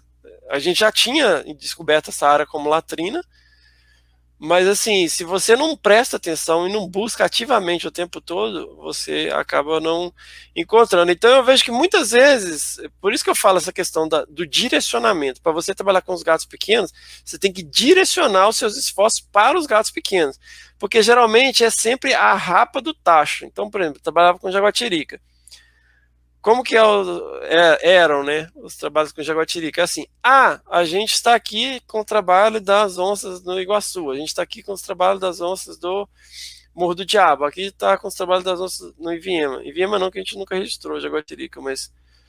Então, a gente registrou um monte de jaguatirica, vamos ver se dá para usar essas informações, sabe? Então é sempre assim, a rapa do tacho de outro objetivo. Quando você faz um trabalho para essas espécies, aí é diferente. Entendeu? Você coloca as câmeras direcionando, né? Então, em, em, vários momentos você vai pôr a, as câmeras de forma que vai pegar um monte de espécies, mas muitas vezes você vai direcionar para uma ponte natural, né? Para um ponto de passagem que você vê que tem arranhado, para um ponto de passagem que é latrina, para um ponto de passagem né, é, em troncos, é, em lugar onde os bichos afiam a unha. E aí você, do mesmo jeito que com primatas você acaba desenvolvendo uma uma imagem de busca, né? Um, um galho que está balançando, mas não está ventando, sabe? Uma bola lá que parece um cupizeiro, você vai ver um bugio, né? O, o horário que você vai, que provavelmente os bichos vão vocalizar. Então você começa a criar esse feeling, né? Esse que tem um pouco um quê de, de espírito de caçador mesmo, né? E eu sou neto seu Elon. eu acho que a gente que cresceu no meio do mato, né? Pelo menos eu, eu, eu vim de chácara, sempre trabalhei, sempre tive muito contato com, com áreas mais preservadas, né? A mata de galeria, mata ciliar. Acho que a gente tem um, um, uma vantagem de quem se, se introduziu nesse meio, né? Com, com o passar do tempo. Sabe? Então, eu acho muito louco isso, sabe? Porque eu, eu vou para campo com o pessoal que, que tá mais novo na graduação e eles não têm a mesma visão que eu, sabe? Anda como se fosse um trator no meio do mato, fazendo barulho que, por tudo que é motivo. Quando na verdade você tem que ser. Eu não sei se, se pela vivência né, passada, a gente acaba sendo um pouco mais sutil e bastante mais observador. Então, acho que, que, que toda essa carga, toda essa a, a vivência passada acabou auxiliando a gente, sabe? Acho que quem trabalha com fauna, né, Matheus? Que a galera da botânica parece que tá num botequim dentro do, do, do mato, né? Só fala gritando. Anda como se fosse uma anta, né? Matando. Eu tô no meio a meio, assim, quando eu vou para procurar espécie é, botânica, aí eu falo, nossa senhora, é gritando, olha ali, olha aqui, olha ali. Agora, quando é macaco, maluco, é um silêncio absoluto que você fica, porque qualquer assovio que você, que você, você ouve, assim, você fala, puta, é, é sagui. Aí você para um ah. pouquinho, aí você vê já que é passarinho. Aí você é. anda mais um pouco, anda mais um pouco, ouve assovio de novo, é uma porrada de assovio. Ô, Fernando, e agora eu acho que para a gente já deu uma hora e meia já de conversa, para a gente caminhando já para o final, bater um papo sobre perrengue que você passou procurando gatinhos no meio do mato. E Qual... se você já conseguiu ver, né? Por causa que. Foi o, gente... o, mais engraçado, assim, que você tá, tá andando no meio do mato e. Oi, Matheus? E se já conseguiu ver também, né? Por causa que a gente sabe que é, são mais esquivos, tá meio complicado. Cara, na natureza eu nunca vi um gato maracajá. Nunca vi. Né? E, e assim. Não é fácil, sabe? É igual o meu orientador do mestrado, né? O professor Adriano Chiarello. Ele sempre brincava assim que o pessoal chega, ah, eu quero trabalhar com felinos. Aí fala, não, você não quer trabalhar com felinos. Você quer trabalhar com foto, vídeo, cocô, pegada e carcaça que é com isso que você vai trabalhar. Né? Você não vai trabalhar com felinos. A não ser, né? Vá, mas então, não sei o que, tem um instituto que todo mundo. que você pode chegar perto do bicho. Tudo bem, é, são exceções, estou falando da regra. É, Cara, perrengue sempre tem, né? Perrengue aí, já encontrei com onça no meio do mato, já ficou a onça lá do lado do barco, a gente querendo chegar no barco, não chegava, né? O... Agora, assim, eu acho que a gente. Eu tenho, eu tenho uma preocupação muito grande com segurança hoje em dia, né? É, sempre teve, né? Mas hoje em dia eu sei o que fazer, né? Vamos dizer. E a gente também tem mais informação, né? De equipamentos Exato, que comprar. É, é, é, é. Antigamente, eu acho que até uns há pouco tempo, uns quatro anos atrás, eu ia para campo com um canivetinho e fazendo sinal da cruz, tá? Deus proteja. é. Então, assim, né, é, desde que a gente começou a trabalhar aqui, a gente teve, assim, é, situações meio cômicas, assim, que às vezes a gente vai no, no, em algumas áreas que são mais remotas, assim, e aí tem um tiozinho que mora lá e tal, e aí ele não vê muita gente, ele mora lá sozinho, já fica lá na panelinha de pressão, cozinhando feijão na, no, no, no, fogão de lenha, e aí ele resolve contar a vida inteira para você, sabe? Ele fica lá duas horas. Ah, é legal, é legal, assim, mas tem hora que você fica assim, caramba, velho. Só preciso ir embora, né? É, tipo, até uma hora e meia que a gente tá aqui, aí ele lembra, aí vai emendando, né? Aí você fala assim, não acabou essa história, aí você, ô, oh, então, não sei o que, então, aí meu filho mudou para não sei aonde, mas, nossa, lá vem outra sequência, mais meia hora né? E mas faz parte, né, do, do, do, do, trabalho. A gente conhece muita gente interessante e tal, mas assim, é... se for contar perrengue da, da vida, assim, de carro atolado, de coisa assim, tem demais. Mas assim, nessa rodada aqui que a gente está é, pelejando mesmo, é só dificuldade física mesmo, assim. Nossa, teve uma vez ali no Parque Estadual da Cantareira, cara, que nossa senhora, eu tava andando assim, dando passinho pequenininho, assim, porque o meu joelho não aguentava mais, cara. Tipo, pra descer, pra subir nem tanto, mas pra descer, teve um dia que eu falei, cara, vai demorar pra chegar lá no carro. pra descer mais... em Pirambeira de Mata Atlântica é cruel, né? É. O mais legal é que, tipo, o dia começa, a gente tá no pique, a gente tá, tá parecendo menino novo no meio do mato. Tá chegando no final, a gente tá o bagaço. O bagaço. E se for é. campanha que a gente fica mais de uma semana, então, é, é, é, muito nítido, porque os primeiros dois dias tá todo mundo sorrindo, e no último da semana falta todo mundo sair na facada. É. Tem que tomar cuidado até com, com uma, uma resposta mais atravessada que você dá na pessoa. É. Mas assim, eu acho que a gente vai ficando mais, mais macaco velho, assim, também, viu, Matheus? Porque você vai ganhando experiência. E ó, hoje, hoje eu assim, eu passei muito por isso. Não, não digo que não aconteça e tal, mas eu consigo perceber certas nuances, assim, nessa mudança de energia, vamos dizer e aí eu já, oh, pô, tá faltando um, um açuquinho no sangue aí, viu? Aí come uma paçoquinha, sabe? Aí, tipo, toma uma... Porque muitas vezes, cara, você vai caindo energia assim e, e, é glicose no sangue mesmo, sabe? Tá faltando comer alguma coisa, tá, tá ali muito tempo andando sem beber água, às vezes, sem... Então eu não deixo isso acontecer, assim, é lógico que chega no, no fim do dia você tá um bagaço, hoje mesmo tô bem cansado, assim, que a gente ficou a semana inteira no campo e né, dá, dá aquela moída quando você para, mas quando você está na roda viva ali, né, todo dia, acorda 15 para 5, 10 para 5, vai, pauleira e tal. E, e aqui é muito diferente, cara, do que eu tô acostumado, porque é um campo que eu venho dormir em casa todo dia, né? Isso é bastante interessante, assim, imagine, você não tem que ficar em alojamento, não tem que é, sabe, é aquele fazer sua própria comida, chegar, ter que averiguar equipamento. Não, isso, isso continua, né, acontecendo, mas eu digo assim, de às vezes a gente entre uma estação de amostragem e outra, a gente passa num restaurante, entendeu? Tipo, você sai num bairro, cara. Sabe, tipo, é muito, isso para mim é muito é novidade, assim, porque eu nunca, tipo, a gente ia pros, pros rincão que se você não levar comida, você vai comer capim, cara, porque, tipo, não tem nada. Né? Se você não levar água, você vai beber água de, de, de rio.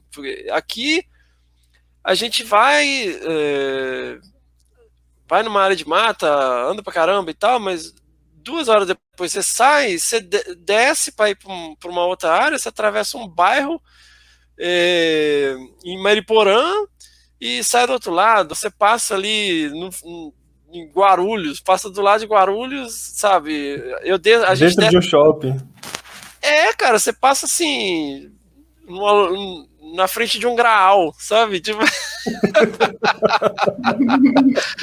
Aí você fica assim, pô, estranho. Para mim, eu acho isso estranho, sabe? Porque é, tem uma influência urbana muito grande aqui nas áreas, né, de estudo da gente.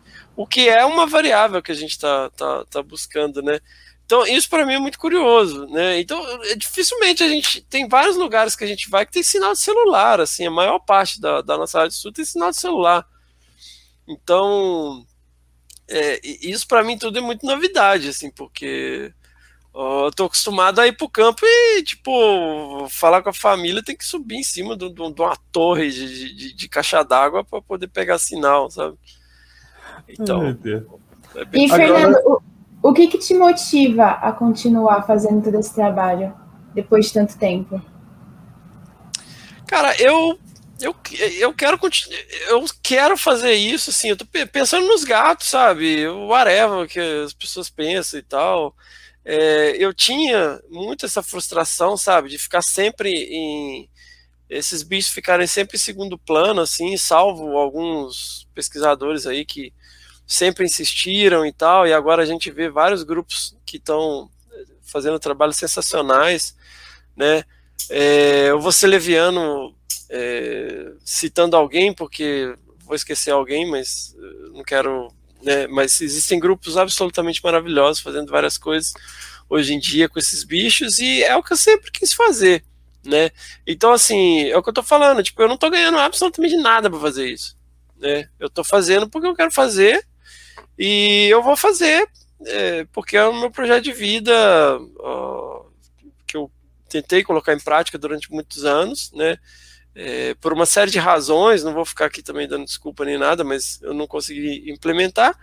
E hoje eu tenho muito claro para mim, tipo, eu vou fazer. Tipo, se eu tiver que pegar meu carro pessoal aí, eu vou fazer, entendeu? Se eu tiver que ir andando, eu vou fazer. É, se eu tiver que fazer na escala municipal, eu vou fazer. Se eu é, e assim, a nossa escala vai ao sistema cantareira, e eu vou fazer no sistema cantareira, entendeu? Então, é uma vontade pessoal mesmo é, acreditar que a gente pode fazer uma diferença, entendeu? Eu não quero só essa parte divertida do campo, mas eu quero de fato é, contribuir com políticas públicas regionais aqui, interagir com as pessoas, com o plano é, de manejo de unidade de conservação, e, interagir com o, o, os, aqui é uma área super importante da trilha transmantiqueira, né, comunidade montanhista, tudo que envolve uh, esses bichos, interagir com os proprietários locais, ver a questão de zoonose, de doenças, né, em animais domésticos que podem afetar esses bichos. É, é uma vontade mesmo de tentar fazer alguma diferença e de uma de um lado também tem um aspecto um pouco egoísta porque é o que eu quero e gosto de fazer, sabe?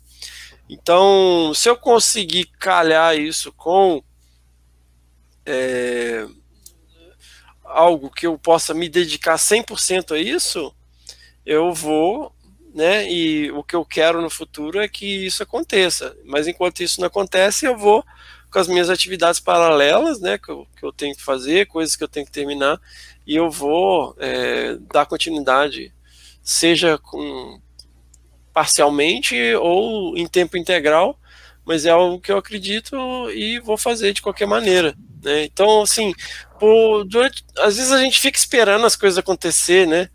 E não vai acontecer. Você tem que levantar a bunda da cadeira e ah, se, se, se, ninguém vai fazer por mim, né? Então, é, se, e aí vale para quem estiver ouvindo isso. Você quer fazer, meu, não fica esperando alguém te chamar. Vai, sabe? Vai, levanta e pega a, a sua mochilinha aí, vai para campo. Tem dinheiro? Compra equipamento. Não tem dinheiro? Vai procurar pegada, sabe? Vai procurar vestígio, vai fazer entrevista, vai entrar em contato com uh, proprietário, entre em contato com o, os conselhos de unidade de conservação, entre em contato com a Secretaria de Meio Ambiente, procura alguém que já está fazendo alguma coisa. Então, é, é, muito de acreditar mesmo e de querer fazer, sabe? Porque é o que eu estou falando, eu não estou ganhando um centavo para fazer isso. Agora, uma última pergunta, Fernando. É, para os jovens pesquisadores, né, que estão tá na graduação, mestrado ou doutorado, que planejam, né, têm vontade de trabalhar com os pequenos felinos, né, e todas as outras coisas que abarcam eles, né. É, qual é a dica que você dá para essas pessoas que estão iniciando com, com essas pesquisas? Vai para campo. Vai para campo. Ah, mas pô, eu não achei nenhum pesquisador. Cara, vai acampar. Vai numa unidade de conservação, sabe? Olha em volta, eu quero trabalhar com pequeno felino. Por que eu quero trabalhar com pequeno felino? O que, que eu sei de pequenos felinos? Primeira coisa, procura informação sobre as espécies, né? Procura entender a diferença de um, de um gato Mar do Sul para um gato maracajá, né? Eu tenho dúvida, cara. Tem vezes que o pessoal manda foto assim e fala, caramba, isso aqui é o que, cara? Né? É super difícil, cara. Às vezes se diferenciar uma espécie da outra, dependendo do registro. Então, assim, é, procura quem já faz alguma coisa, né? Procura aí, é, segue lá os perfis de rede social. O pessoal está super ativo em rede social. Né? Mais uma vez, não vou citar nomes também, porque eu não vou conseguir citar todo mundo, mas se for para citar alguém, eu vou citar o Fábio Mazin novamente, né? Um grande abraço aí, querido Fábio Mazin. Tadeu Oliveira, né, o Tiger Cats Conservation lá, o projeto Tadeu, o Ocelot Working Group, e já comecei a citar todo mundo, meu Deus. É, Feliz do Aguaí, Feliz do Pampa. É, segue essa galera, entende o que eles estão fazendo, mas assim, não espera sabe? Ah, não, primeiro eu tenho que ir lá é, visitar o projeto e tal. Você pode fazer isso? Né? Tem oportunidade de fazer isso? Pô, faz, cara, com certeza. Se você conseguir passar uma semana lá com o Mazin, né, se você vir passar uma semana aqui com a gente, se você conseguir ir lá é, conhecer o trabalho da galera do Sul, se você quiser conseguir passar um tempo com o Tadeu, pô, você vai aprender pra caramba, putz, vai aprender demais, cara, você vai voltar a outra pessoa. Mas se você não conseguir, vai, vai, vai procurar saber, procura saber sobre as espécies, procura saber sobre a metodologia, né? Hoje no Desabraçando Ave a gente tem, acho que só não tem sobre leopardos tigrinos, né? Porque ia ser muito redundante também, porque a gente chamou o Tadeu para falar do do gado do Mar do Sul, né? Aí ele falou dos dois, né? Basicamente, porque contou toda a história dos bichos. Então, assim, dentro do, do Que Bicho é Esse, a gente tem basicamente um podcast falando de cada espécie que a gente tem hoje no, no Brasil. A gente não tem sobre especificamente sobre o leopardo o Bracatus, né? Mas a gente tem falando da revisão taxonômica, né, com o Fábio Nascimento e o Anderson Feijó. A gente tem lá a, Flávia e o Mazin falando do Monoai. A gente tem é, a Flávia falando do, do Gato do Mato Grande, a gente tem o Tadeu falando do Gutulos, o Tadeu falando do, do vídeo, do Maracajá, tem eu falando da Jaguatirica, do Gato Morisco. Então, assim, é, procura essas informações, pô, é, é, nesse caso, quem está ouvindo esse podcast aqui, provavelmente ouve podcast, ouve lá é, esses episódios sobre as espécies, procura saber sobre as metodologias, sabe? Não deixa a, a, a, falta de equipamento, pô, eu não, eu não tenho uma armadilha fotográfica. Faz de outro jeito, cara. Como é que as pessoas faziam antes das armadilhas fotográficas, né? Como os astecas faziam. então, assim, não, não, não, não, não estagna por falta de oportunidade. Eu acho assim, procura saber sobre os bichos, procura saber quem são as pessoas, né? E vai visitar uma unidade de conservação perto de você, a, a lazer, vai para um sítio e vai procurar pegada, vai procurar vestígio, acha uma latrina, né? E aí você começa a perceber certas nuances e, e logo, quando você começar a entrar em contato com pessoas que já fazem pesquisa, eles vão perceber É porque a gente percebe, cara. Se você vai lá e fica uma semana, você vier aqui ficar uma semana comigo, eu vou perceber se você, se você faz corpo mole para acordar cedo, se você se atrasa, né? Se você percebe vestígio ou não, né? Se você é, presta atenção nos detalhes, se você toma nota, tudo isso, né? Faz diferença. Não é só a, a questão de é, ah, eu quero ir para campo e, e, armar armadilha. Se você é uma pessoa que é articulada, se você interage bem com a equipe, se tem sinergia. Então, pensa em todos esses aspectos, né? Pensar numa escala maior é, de, de, conservação, entender um pouco mais sobre as ameaças para as espécies, o que, que é ameaça para o bicho, né? Uh, pensar um pouco nas questões ecológicas e como que ela é importante, são importantes essas espécies, ao invés de ficar só, oh, eu quero trabalhar com onça, né? Eu acho que é isso, assim, não, não esperar, não fique esperando. Maravilha, maravilha mesmo, Fernando. Muito obrigado de coração ter aceitado o convite. A gente fica muito, muito, muito feliz mesmo ter disponibilizado o seu tempo aí, né? Deu quase duas horas de, de troca de, de bate-papo. A gente fica muito feliz com o convite. E é isso, gente. Espero que vocês tenham curtido, quem ouviu até aqui. E até semana que vem. É, eu queria parabenizar o Fernando, né, pela sua iniciativa. É, o Desabraçando ele tem um papel muito importante na minha vida. Ele me ajudou no momento que eu estava é, passando uma situação um pouco complicada, né? não que, que, que, ainda não esteja, né? Porque a gente sabe que fazer pesquisa, levar, na, levar a graduação no momento que, que a gente se encontra com a política brasileira é algo muito, muito difícil, sabe? Mas foi, foi algo que me deu vontade de continuar, sabe? E se eu tô aqui, se eu tô é, tendo o meu próprio podcast, se eu estou tendo é, algum renome na divulgação científica é, e semelhante, né, foi por causa da influência, sabe, do, do desabraçando, da história dos pesquisadores que lá passou, né, dos episódios que falaram sobre história natural, que, que, história natural é algo que, que, eu sempre bato na tecla, a gente quer saber muito sobre dados de, de de ai, o que que o bicho faz, né? É, qual é a molécula que, que, que, que age no DNA do bicho para ele fazer tal comportamento, tá? Mas na verdade a gente não sabe nem o que, que ele come. Então é, é algo muito complexo. Né?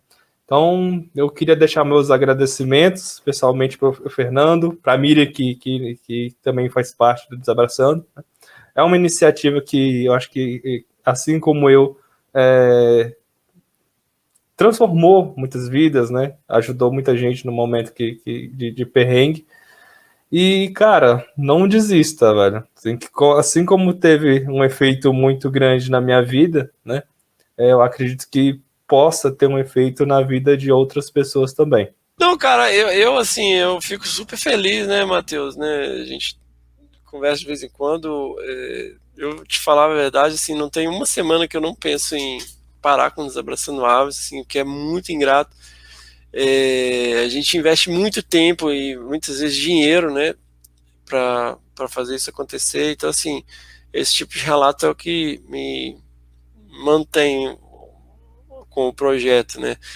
E só para contextualizar também, né, eu tenho esse projeto de divulgação científica meio maluco chamado Desabraçando Árvores, que é um podcast.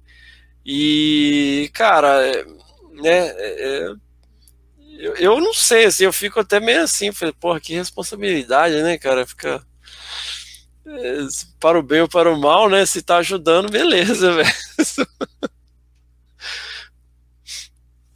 Mas agradeço muito, cara, eu, me emociono muito ouvir esse tipo de, de, né, de, de relato, assim, do projeto ter ajudado de alguma maneira. Ah, eu como eu queria deixar falar aqui porque eu fiquei um pouco mais em silêncio dessa vez porque eu estava tentando entender tudo que estava acontecendo, porque eu como uma pessoa de fora da área nunca soube. Com o podcast eu estou conhecendo mais, né, o as rixas e os problemas que existem dentro do, de todo esse, esse percurso, né? E, por exemplo, hoje saber que esses tipos de, por exemplo, os gatos pequenos são desvalorizados e desconhecidos para grande parte, assim, eu fico, enfim, acho que a cabeça vai, vai abrindo aos poucos, assim. Então, eu gostei muito do episódio por conta disso e fique, fica o convite para você voltar quantas vezes você quiser também, Fernando, porque aqui a gente adora, adora bater papo, todo mundo tagarela. Ué, só chamar que né? a gente não é macaco não, mas quer um galho. Valeu, gente. Até semana que vem. Até a próxima. Tchau, tchau. Falou, galera. Tchau, tchau. Até.